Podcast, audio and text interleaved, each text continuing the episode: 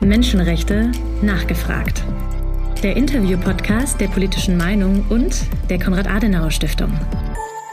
Heute mit Günter Säufer. Ich freue mich sehr, dass ich heute Gast sein kann in diesem Podcast. Ich habe lange mit der Türkei zu tun gehabt. Ich habe da um die 20 Jahre gelebt als Journalist, als Akademiker, als Leiter eines deutschen Forschungsinstituts und bin dann nach vielen Jahren zurückgegangen nach Deutschland, nach Berlin, an die Stiftung Wissenschaft und Politik, wo ich 13 Jahre gearbeitet habe und zuletzt das Zentrum für angewandte Türkei-Studien aufgebaut habe. Dass mich Oliver Ernst heute zum Podcast eingeladen hat, das habe ich wohl meiner letzten Veröffentlichung zu verdanken.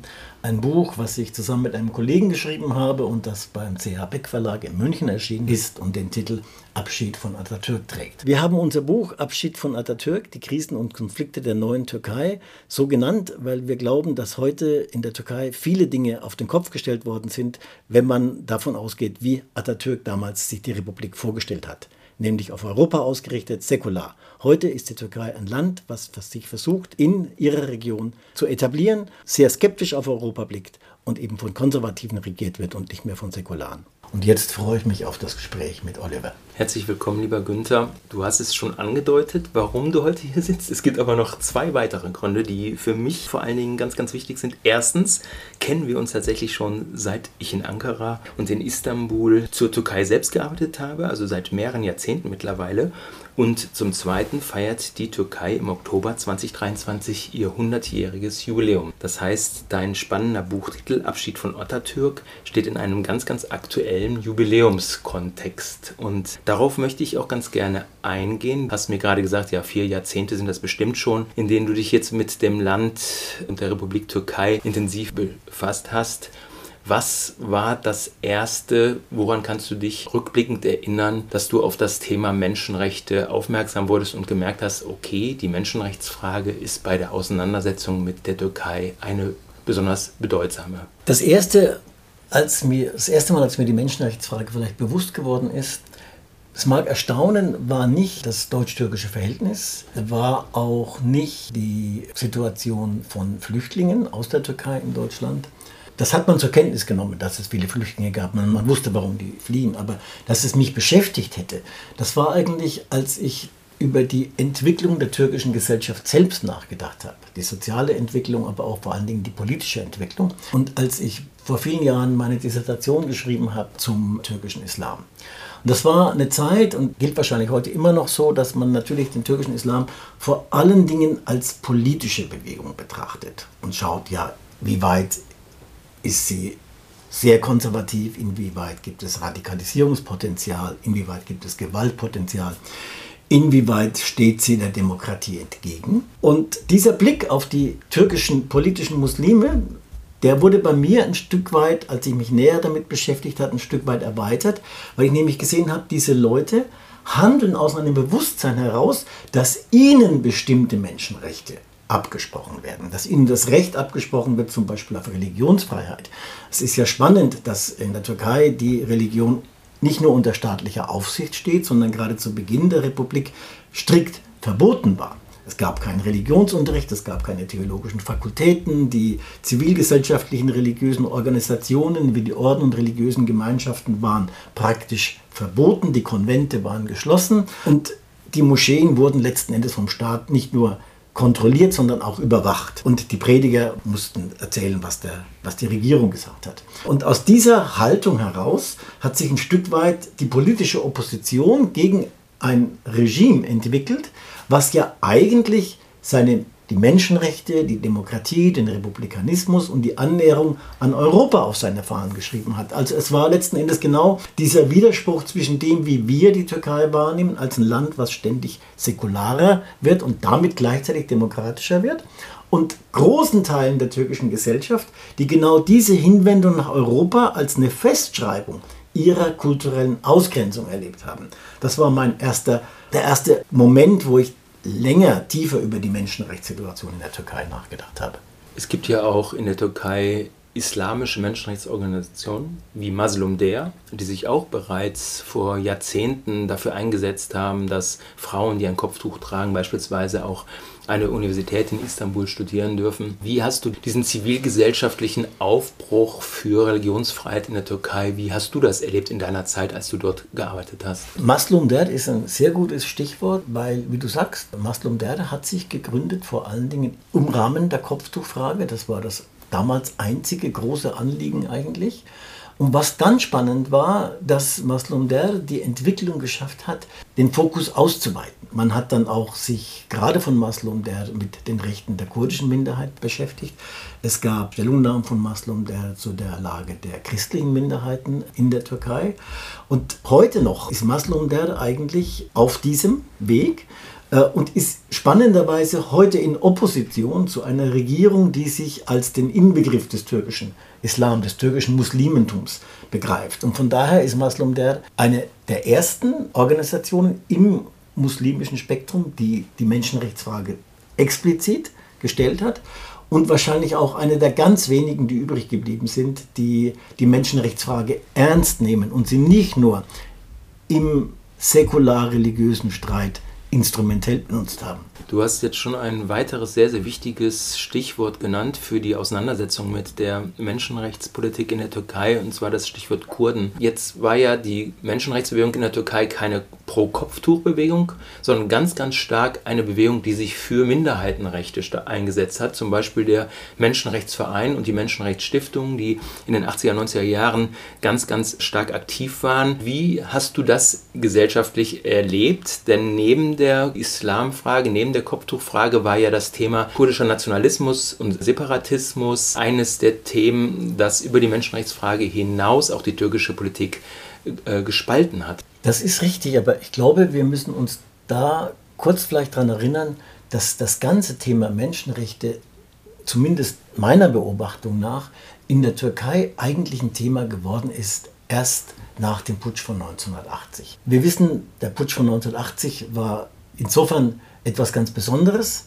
Er war der dritte Militärputsch im Rahmen der politischen Entwicklung der Republik Türkei. Er war der härteste, der schwerste mit den größten Menschenrechtsverletzungen. Und der Militärputsch hat so gründlich mit den politischen Akteuren, die vorher die Entwicklung bestimmt haben, linke Studenten, rechte Studenten, alle Parteien, die es damals gegeben hat, Gewerkschaften, so gründlich mit all diesen Akteuren aufgeräumt, er hat sie nämlich verboten und den politischen Prozess für drei Jahre vollkommen ausgesetzt und dann praktisch nach drei Jahren eine sehr restriktive, sehr eng begrenzte Parlamentswahl erneut zugelassen. Also er hat die alten Akteure eigentlich aus, der, aus dem Spiel geworfen und in diesem Vakuum, in dieses Vakuum sind dann andere Akteure vorgestoßen. Die Frauenbewegung, Identitätsdiskurse, Menschenrechtsdiskurse, natürlich auch als Teil der globalen Entwicklung, sodass erst ab 1980 eigentlich die Menschenrechtsfrage eine große Rolle gespielt hat in der Türkei. Vorher haben sich die politischen Akteure eigentlich mehr im Rahmen ihrer Ideologie bewegt. Links, marxistisch, sozialistisch, nationalistisch oder eben auch ein Stück weit, was in den 70er Jahren angefangen hat, islamistisch. Aber dass man die Menschenrechte als einen gemeinsamen Referenzpunkt zur Sprache gebracht hat, zumindest gesagt hat, das soll ein gemeinsamer Referenzpunkt werden, das würde ich sagen, das hat es erst nach dem Putsch von 1980 gegeben. Das ist ja eigentlich sehr interessant. 1923 wurde die Republik Türkei gegründet. 1925 gab es schon einen riesigen Aufstand von Sheikh Said aus einem traditionellen kurdischen Milieu. In den 30er Jahren der Dersim-Aufstand ebenfalls aus einem traditionellen religiösen kurdischen Milieu. Wie kommt es, dass es da eigentlich so einen äh, massiven Bruch gegeben hat, dass diese Aufstandsbewegungen niedergeschlagen wurden, dass es aber in der Politik und in der Gesellschaft der Republik Türkei dann ja jahrzehntelang eigentlich ein eisiges Schweigen zu dem Thema gegeben hat. Ich denke schon allein die Tatsache, dass wir von Aufständen sprechen, gerade der Sheikh Said-Aufstand, zeigt ja, dass es zumindest in den Augen der Akteure keine andere Möglichkeit gab, als aufzustehen, als, wie gesagt, sich mit Waffengewalt gegen das Regime zu wenden. Das heißt, es gab damals eigentlich keine Tradition von Rechtsstaatlichkeit, keine Vertrauen in Institutionen, an die man hätte appellieren können. Verfassungsgericht zum Beispiel.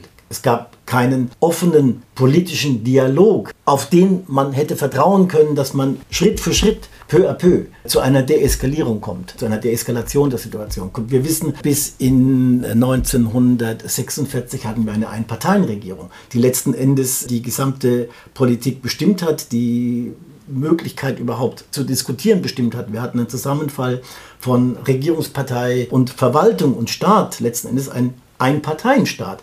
Und in einer solchen Atmosphäre gibt es natürlich keine Möglichkeit, legale Opposition zu betreiben. Und das erklärt, warum es diese Aufstände gegeben hat. Ein Wort vielleicht noch. Ich denke, du hast es gesagt vom Dersim-Aufstand. Es gab in Dersim keinen Aufstand. Es gab in Dersim eine Politik der gewaltsamen Integration eines Teils oder eines Territoriums in der Republik Türkei, der bisher von der staatlichen Verwaltung nicht unter Kontrolle genommen worden war. Es war ein Stück weit eine innere Kolonialisierung und es gab da große Massaker, es gab aber eigentlich keinen Aufstand in Dersim. Das ist, denke ich, sollten wir, sollten wir noch mal benennen. Vielen Dank für die Korrektur. Trotzdem möchte ich ganz gerne noch daran anschließen, weil du hast in deinem Buch Abschied von Atatürk hast du auch ein Kapitel zum Thema Kurden.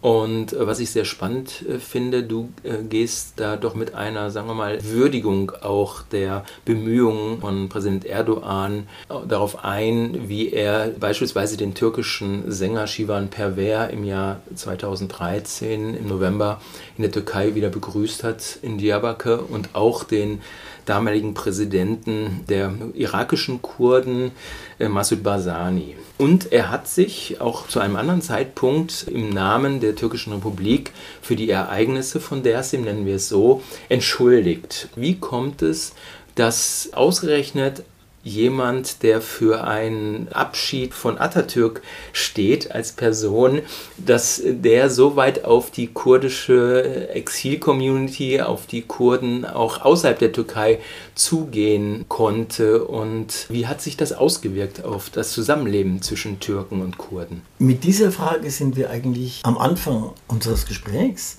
als ich sagte, dass große Teile der konservativen Bevölkerung sich kulturell und politisch an den Rand gedrängt gefühlt haben. Und man kann sagen, dass mit der Regierung Erdogan seit 2002 das erste Mal eigentlich auf lange Frist, nämlich von 2002 bis heute, der größte politische, kulturell-politische Block der türkischen Gesellschaft an der Macht ist. Wir hatten, wie Du weißt, nach dem Ende der Einparteienherrschaft 1946 und mit den ersten freien Wahlen dann 1950 hatten wir eigentlich in der Regel konservative Parteien an der Regierung, die aber in schöner Regelmäßigkeit vom Militär abgelöst worden sind. 1960, 1971, 1980 und dann später äh, 1997 war es, glaube ich, der als Erbakan aus dem Amt gedrängt worden ist. Das heißt, wir hatten eine ganz eigene Dynamik in der Türkei.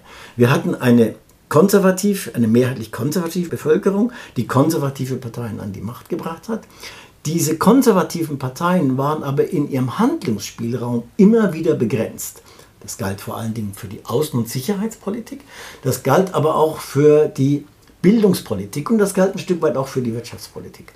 Das heißt, immer wenn die konservativen Parteien in den Augen der säkularen Elite eine Politik gemacht haben, die die Fundamente der Republik bedroht hat, also die den Säkularismus vor allen Dingen bedroht hat, die Ausrichtung nach Europa bedroht hat, dann haben die Generäle, meistens die Generäle, unterstützt von der hohen Gerichtsbarkeit und der damaligen Öffentlichkeit, als Universitätsprofessoren der Presse, dann haben die eingegriffen. Das heißt, wir hatten eine ganz eigenartige Kombination aus konservativer Bevölkerung und säkularer Elite.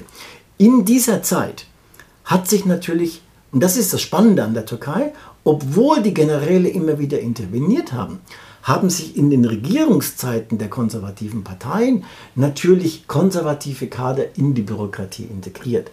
Und Stück für Stück, Schritt für Schritt, Jahr für Jahr, Jahrzehnt für Jahrzehnt wurde der politische Raum geöffnet. Das heißt, die politische Diskussion 1950 war eine ganz andere als die politische Diskussion 2002, als Erdogan an die Macht gekommen ist. Und es war diese faszinierende Kombination von einer Schritt für Schritt Integration der konservativen Schichten in das politische System der Türkei, die eigentlich der Türkei diese langsame Transformation ermöglicht hat. Das wird besonders dann deutlich, wenn wir in die Region gucken. Wenn wir sehen, was zum Beispiel in Syrien passiert ist, wenn wir sehen, was im Iran passiert ist, wo wir im Iran zum Beispiel mit der islamischen Revolution im Iran eine Entwicklung hatten, die ganz radikal von jetzt auf gleich die Konservativen an die Macht gebracht hat. Mit dem Ergebnis, dass dann praktisch gleich eine totalitäre Herrschaft entstanden ist. Die Türkei hat die Konservativen ganz langsam ins politische System integriert und damit eigentlich etwas ganz Wunderbares vollbracht. Eigentlich war es eine stille Revolution, die wir in der Türkei hatten.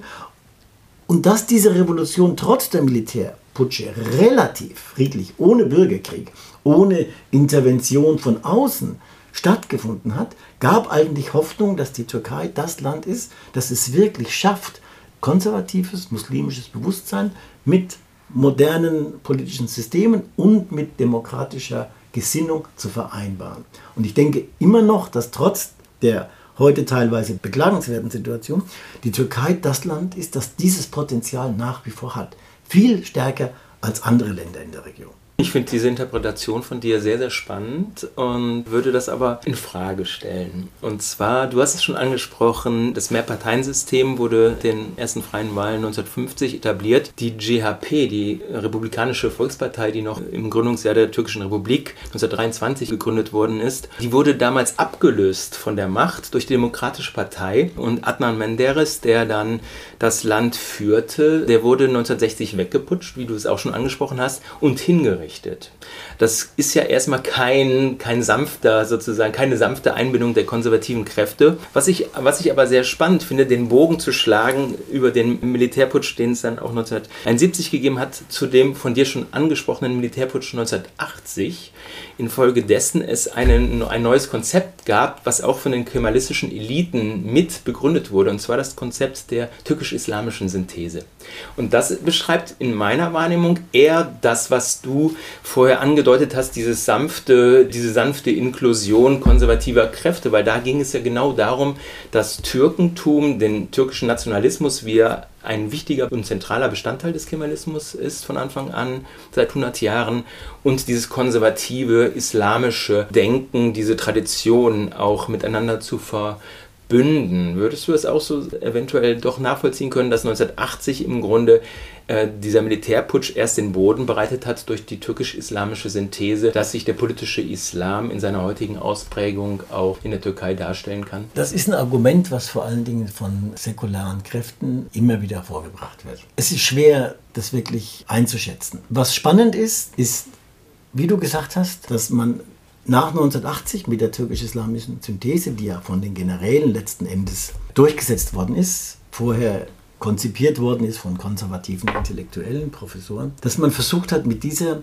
Synthese eigentlich die Unzufriedenheit in der Bevölkerung, wirtschaftliche Unzufriedenheit, gerade der Muslime, einzufangen indem man den Staat ein Stück weit islamisch verbrämt hat, den Atatürk als frommen Muslim dargestellt hat, die Schulbücher umgeschrieben hat, den Religionsunterricht verpflichtet gemacht hat, viele theologische Fakultäten neu gegründet hat, etc.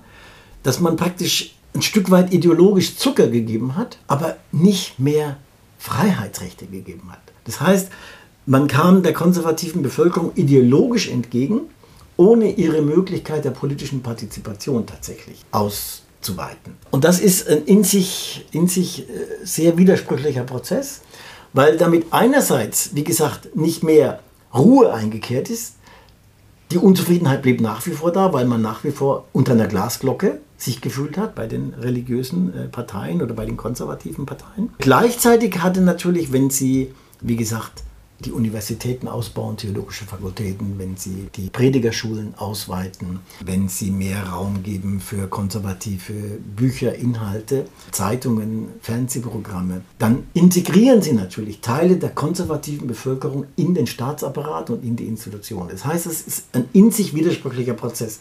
Die Konservativen haben davon profitiert, ohne dass es wirklich zu einer Entspannung geführt hat. Und das führt eigentlich, oder vielleicht kann man sagen, dass damit damals so eine bestimmte Entwicklung aufs Gleis gesetzt worden ist, dass sich die Konservativen im Staat festgesetzt haben, es als den Staat als ihren Staat betrachtet haben, genauso wie es heute ist.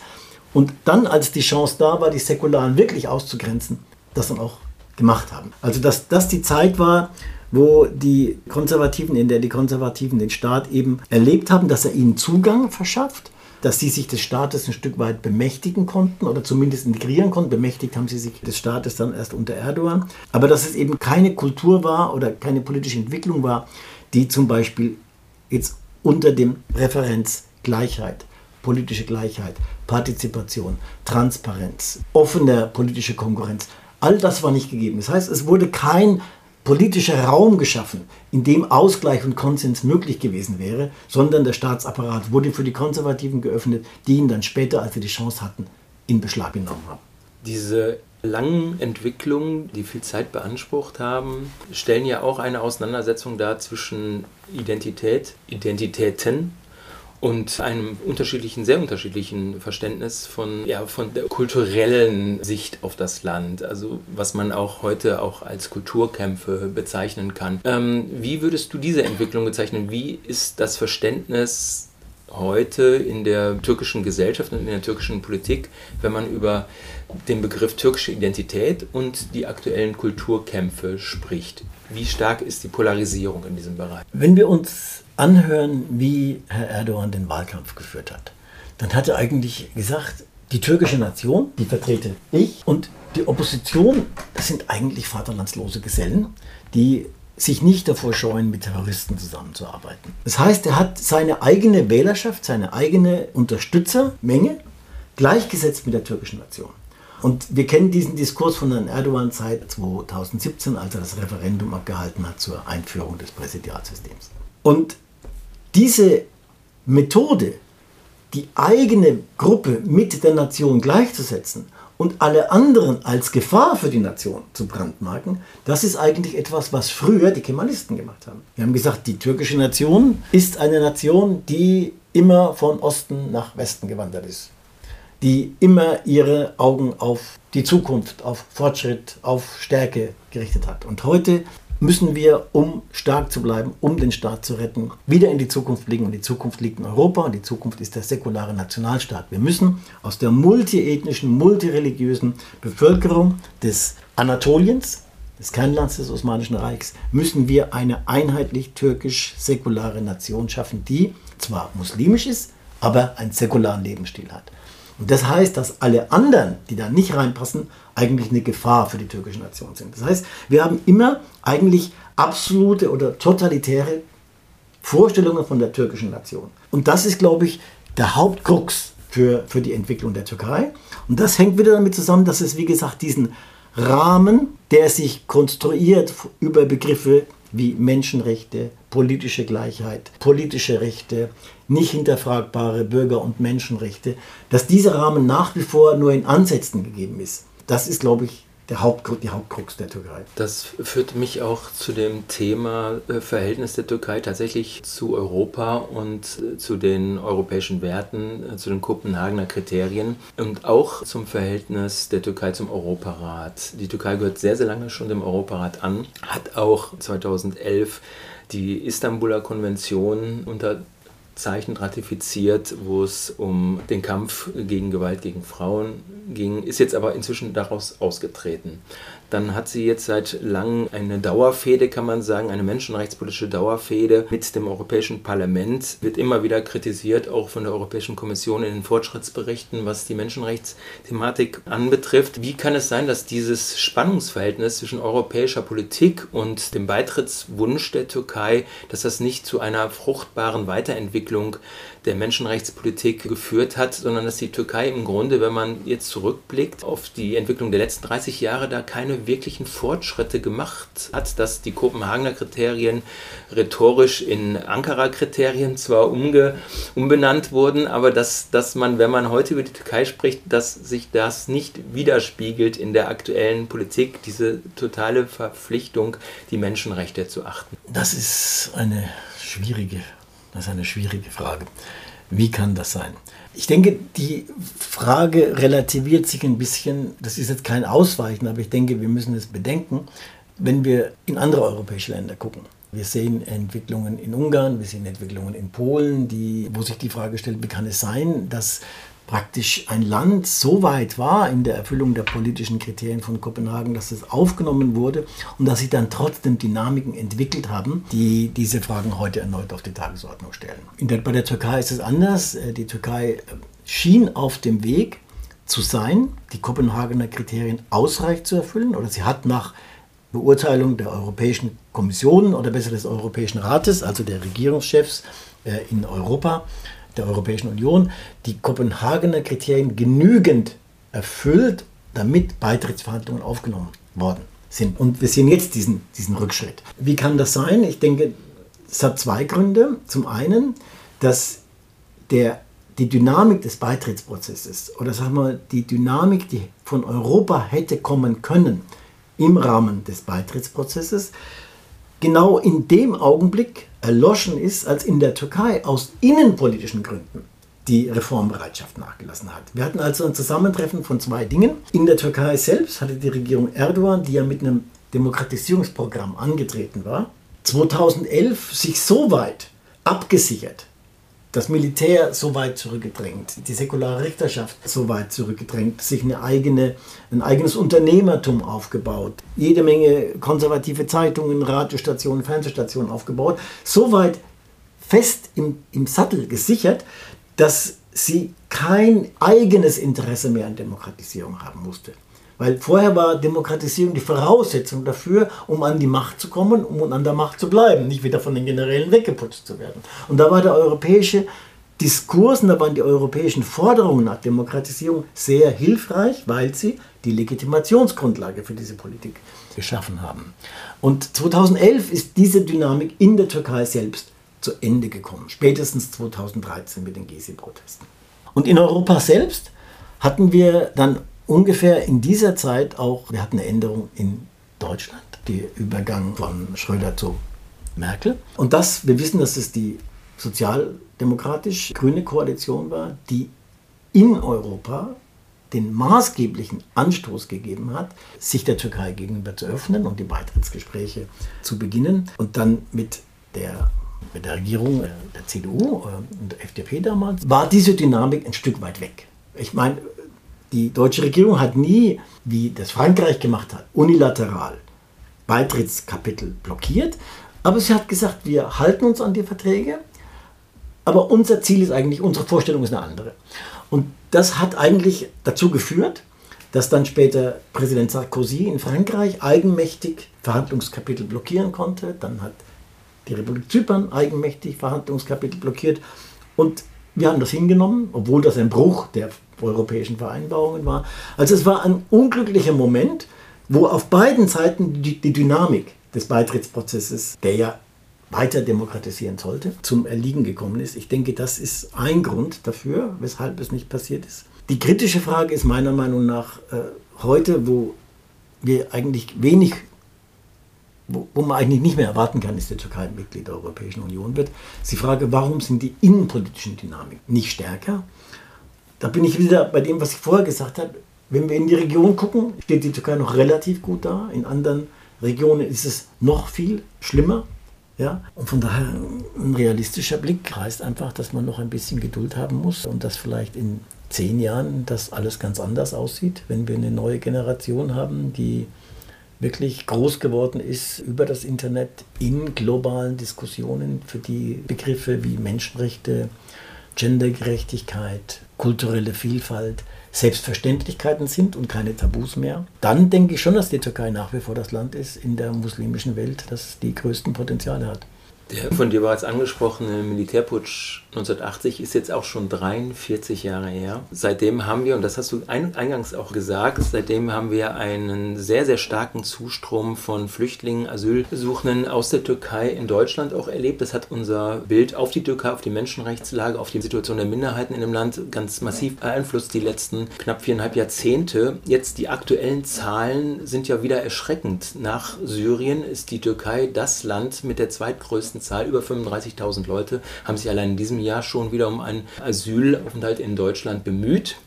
Und da wäre meine Frage, wie beeinflusst das heute noch unser Türkei-Bild? Dann diese Dyna negative Dynamik der 80er Jahre, die haben wir nicht mehr. Die Türkei ist nicht jeden Tag mit negativen Schlagzeilen in den Medien. Das ist irgendwo ein, ja, fast so eine Art Normalität geworden. Oder wie nimmst du das wahr? Was bedeutet das, dass 35.000 Leute bis Ende September in, in Deutschland im Asyl ersucht haben aus der Türkei? Ich denke erstmal, dass das ist eine hohe Zahl.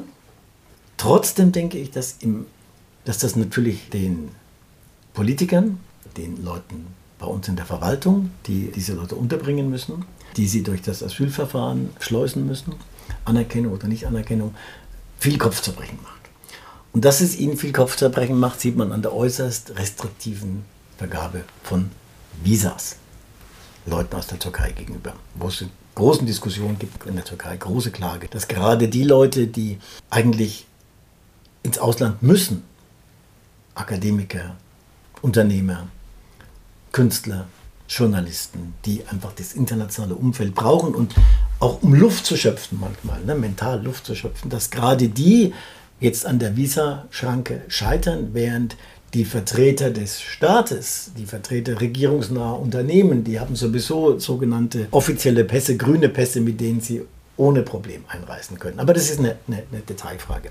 Was ich sagen wollte, ist, dass die hohe Zahl natürlich den Leuten, die sich damit beschäftigen müssen, Politikern, Verwaltungsleuten, Kopfzerbrechen bereitet. Ich glaube aber, in der Öffentlichkeit spielt die türkische Asyl, der Zustrom türkischer Asylbewerber keine große Rolle. Wir gucken vor allen Dingen auf Leute aus arabischen Ländern, aus Afrika. Und ich denke, das, das ist ein Stück weit nachvollziehbar, weil die türkische Asyl die türkischen Asylbewerber, die heute kommen, glaube ich, ganz andere sind als diejenigen, die nach 1980 gekommen sind. Nach 1980 waren es wirklich vor allen Dingen politische Aktivisten. Heute kommen vor allen Dingen Leute, die in diesem Land nicht leben wollen. Das sind Akademiker, das sind junge Eltern, die ihre Kinder nicht im türkischen Schulsystem aufwachsen lassen wollen, die diese nationalistische und teilweise islamistische Formierung ihrer Kinder vermeiden wollen. Das sind Ärzte, die sich nicht im Krankenhaus von Patienten an das Gebet erinnern lassen wollen oder zusammengeschlagen werden. Das sind Journalisten, die, die, die arbeiten wollen, Künstler, die arbeiten wollen. Und das sind auch viele, die einfach, die einfach, wie gesagt, sich hier eine bessere Berufsmöglichkeit vorstellen. Das sind also heute viel besser ausgebildete, viel stärker westlich sozialisierte Leute, die kommen, die eigentlich gesellschaftlich, glaube ich, uns wenig Probleme machen. Ganz anders als viele Asylbewerber aus Afrika oder aus, aus den arabischen Ländern. Ja, soweit erstmal dazu. Und zwar, weil du das Thema Visum angesprochen hast. Erdogan hat jetzt vor einigen Tagen gesagt, dass die europäische Verweigerung in der Visumsfrage, dass das so eine Art verdeckte Sanktionspolitik gegenüber der Türkei sei. Es gibt viele Gründe für die europäische Position. Einer der wichtigen Gründe, der eng mit dem Thema Menschenrechte in Zusammenhang steht, ist ja das Problem, wie in der Türkei gegen den Terror äh, vorgegangen wird. Und da hat die EU ja ganz, ganz klare Forderungen auch an die Türkei gestellt. Die Türkei hat sich jetzt im, gerade im Verhältnis äh, zu Schweden ihrerseits wieder da sehr, sehr schwierig positioniert, weil sie Schweden herausfordert, gegenüber kurdischen Asylanten oder kurdischen Menschen äh, härter vorzugehen, diese in die Türkei auszuweisen. Da erleben wir auch sozusagen sehr sehr viel Missverständnisse und unterschiedliche Ansätze in der Türkei, in europäischen äh, Ländern. Wie kann das sein? Wir haben ja schon gesagt, es gab ja Lockerungsübungen auch in der türkischen Politik in der Kurdenfrage. Wie kann es trotzdem sein, dass selbst bei solchen ganz zentralen Themen, die die Sicherheit in Europa und auch im NATO-Bündnis die Sicherheitspartnerschaft, Zusammenarbeit zwischen Europa und der Türkei ganz massiv beeinträchtigen, dass das Thema der Menschenrechte, das minderheitenpolitische Themen, dass sie so mit, mit der Terrorismusproblematik, die es in der Türkei ja gibt, wie wir jetzt seit dem Anschlag in Ankara kürzlich wieder gesehen haben, äh, dass es da immer noch keine gemeinsame Sprache gibt, sondern dass es da eine Konfrontation gibt, die ja im Jahr 2023 teilweise sogar härter erscheint, als das in den vergangenen vergangenen Jahrzehnten zum Teil der Fall war. Ich denke, ein Grund ist sicher die türkische Terrorgesetzgebung. Seit, ich würde sagen, seit sicher seit 30 Jahren haben wir ein Antiterrorgesetz, was Terrorismus eben nicht nur definiert als den gewaltsamen terroristischen Akt oder das Propagieren von Gewalt zur Erreichung äh, politischer Ziele, sondern was auch Meinungsäußerungen ganz leicht und sehr schnell und in großem Ausmaße als Terrorismus definiert. Nur ein Beispiel, jetzt gerade dieser Tage, wir hatten ja den Anschlag in Ankara, zu dem sich dann die PKK bekannt hat. Und noch bevor die PKK sich dazu bekannt hat, hat eine Journalistin, eine sehr bekannte, altgediente Journalistin, einfach nur Zweifel an der sehr früh abgegebenen Stellungnahme des Innenministers geäußert. Sie hat einfach nur gesagt, da passen bestimmte Entwicklungen nicht zusammen. Wo wurde das Auto gestohlen, das mit dem der Anschlag verübt worden ist.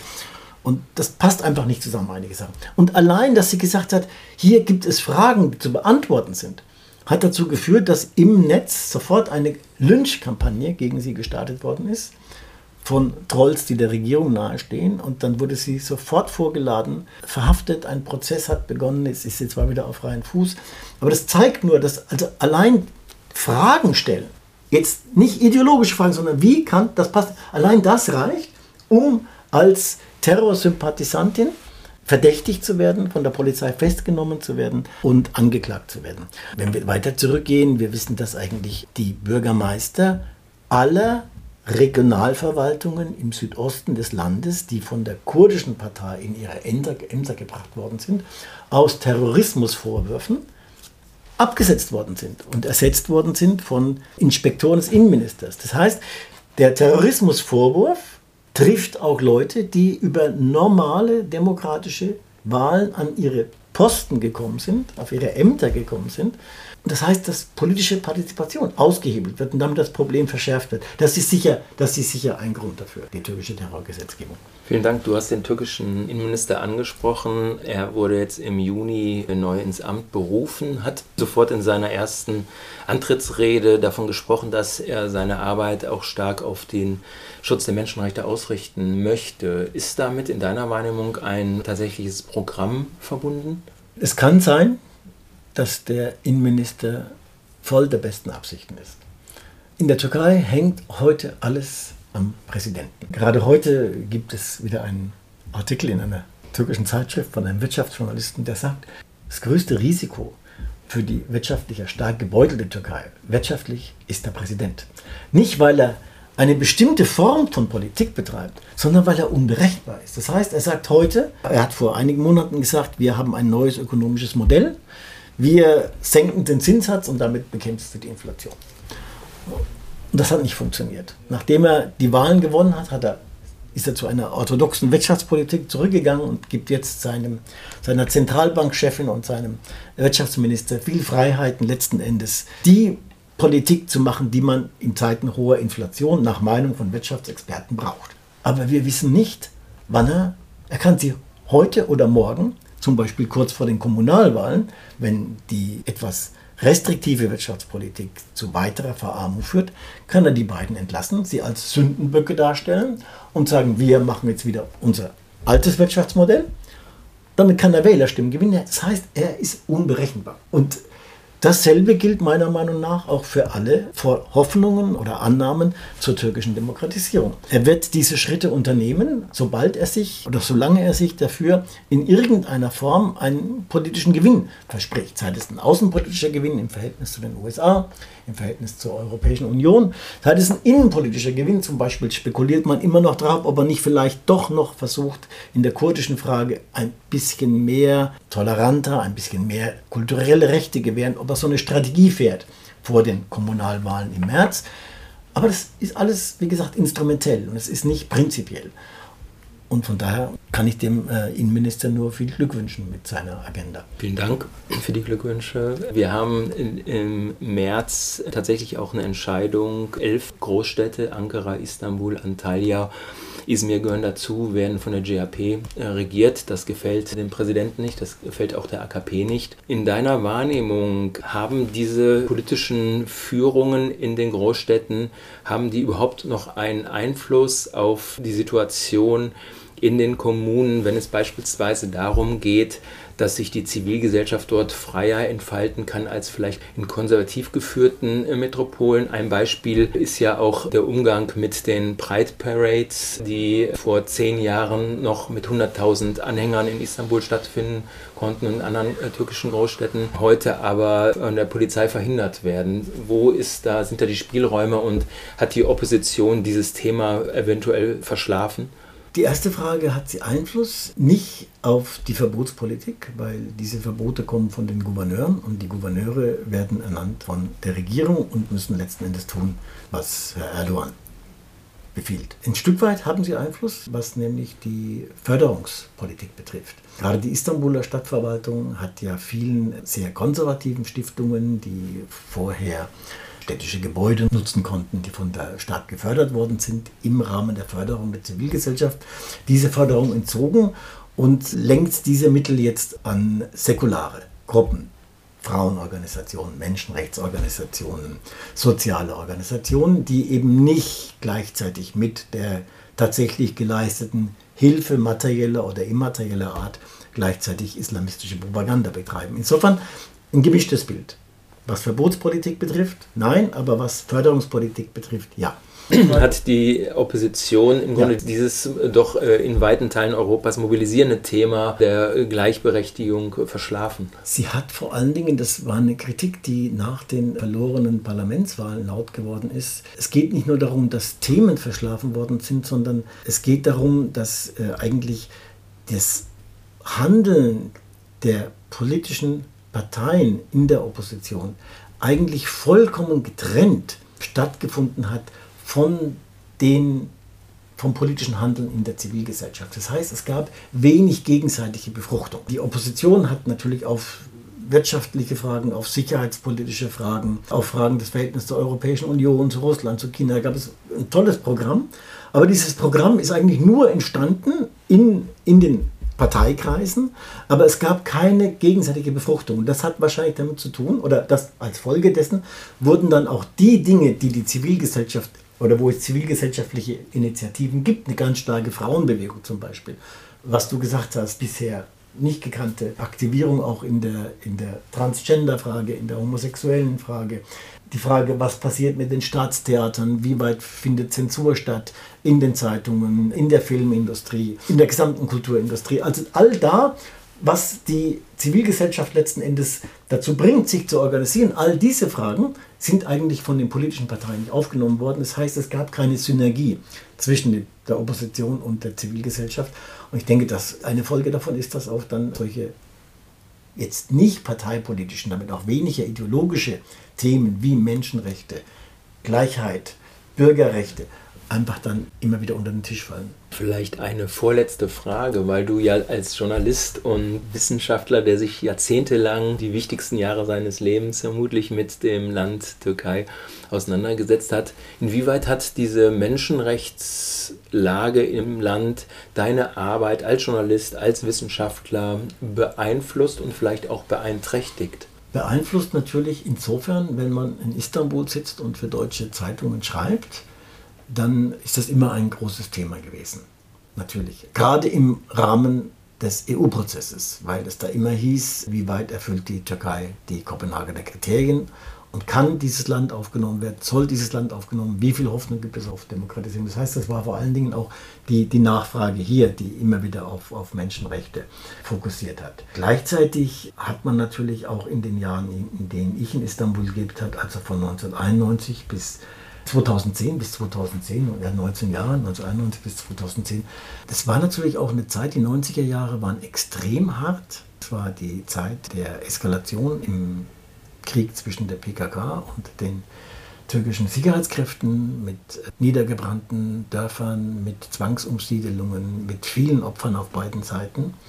Und die 2000er Jahre waren Jahre der Hoffnung, wo das erste Mal eigentlich, wie gesagt, Fortschritte erzielt worden sind, wo die AKP, Jahre in denen die AKP sich zum Beispiel für christliche Minderheiten eingesetzt hat, Stiftungsgüter zurückgegeben hat, ersten Kirchen renoviert worden sind, wo es Dialogprozess gegeben hat mit der religiösen Minderheit der Aleviten, einen Öffnungsprozess gegeben hat. Und von daher waren natürlich auch hier die Menschenrechte immer wichtig, weil es darum ging, letzten Endes Gruppen, denen ihre kulturellen, religiösen Rechte nicht gewährt worden sind, ihre politischen Rechte immer nur unter Vorbehalt gewährt worden sind, dass die jetzt praktisch ihre Stimme erheben konnten. Wenn ich zum Beispiel an Rand Ding denke, den, den großen Intellektuellen der Armenier, der sich für die türkisch-armenische Aussöhnung ausgesprochen hat, sehr kritisch gegenüber der, der, armenischen Diaspora war. Das waren alles Jahre der Hoffnung, in denen natürlich die Frage der Menschenrechte positiv diskutiert worden ist als Fortschritt hatte oder wo man Fortschritte verzeichnet hat. Jetzt die letzte Frage, die sich auch auf deinen Buchtitel bezieht. Das Buch hat nicht nur den Haupttitel Abschied von Untertürk, sondern auch den Untertitel Die Krisen und Konflikte der neuen Türkei. Wir haben jetzt ein Geburtstagskind und das Buch ist ja so eine Art Bilanz, kann man sagen, aus vielen Jahren Befassung mit der Türkei. Was würdest du als jemand, der dem Land seit Jahrzehnten sehr wohlgewogen und gesonnen ist, was würdest du der neuen Türkei wünschen zum 100. Geburtstag? Was soll ich ihr wünschen? Ich würde ihr wünschen, dass Dinge, die wir angesprochen haben, dass die politischen Parteien, die heute eigentlich wieder ein Stück weit zurückgegangen sind, sie hatten ja, was ja faszinierend war, wir hatten vor den Wahlen ein Wahlbündnis von säkularistischen, sehr nationalistischen, islamistischen und pro-religiösen Parteien im Namen von Rückkehr zum Parlamentarismus, Rückkehr zur Rechtsstaatlichkeit, für mehr Demokratie. Eine faszinierende Entwicklung. Und leider hat dann der Misserfolg bei den Wahlen dazu geführt, dass heute dieses Bündnis zerbrochen ist und niemand mehr davon spricht. Ich würde mir wünschen oder ich würde dem Land wünschen, und das ist wahrscheinlich mit sehr großer Wahrscheinlichkeit, werden sie in den Wahlen die paar Hauptstädte oder diese paar großen Städte, Metropolen, die sie gewonnen haben bei der letzten Kommunalwahl, werden sie verlieren. Und dass dann, wie man im Türkischen sagt, ja, nee, dass dann der Verstand zurück in ihre Köpfe kommt. Ne? Dass sie wissen, dass es nur gemeinsam geht und dass gemeinsam Handeln Konsens erfordert und dass Konsens nicht heißen kann, dass alle säkularistisch sind und dass alle, oder dass alle islamistisch sind oder dass alle pro-kurdisch sind, sondern Konsens heißt letzten Endes Einigung auf Prinzipien und Standards, die ein Zusammenleben ermöglichen und Konfliktlösungsmöglichkeiten geben. Und das ist nun mal Rechtsstaatlichkeit, funktionierende Institutionen, politische Partizipation, eine zuverlässig arbeitende Justiz, Medien, die nicht gegängelt werden. Und das sind die Prinzipien, die auf die man sich einigen muss als Opposition, um überhaupt eine Chance zu haben, der Regierung gefährlich zu werden. Und von daher, es gibt nur diesen einen Weg und ich würde Ihnen wünschen, dass Sie möglichst bald auf diesen Weg zurückgehen. In diesem Sinne alles Gute zum Geburtstag Republik Türkei und dir, lieber Günther, ganz, ganz herzlichen Dank, dass du beim Podcast Menschenrechte nachgefragt der politischen Meinung und der Konrad-Adenauer-Stiftung nicht nur dein Buch vorgestellt hast, sondern tatsächlich auch Bilanz gezogen hast aus 40 Jahren intensiver Beschäftigung mit einem unglaublich faszinierenden Land. Herzlichen Dank, dass du da bist. Ich danke dir für die Einladung und für die tollen Fragen. Die politische Meinung. Neutral geht gar nicht. Ein Audiopodcast der Konrad-Adenauer-Stiftung.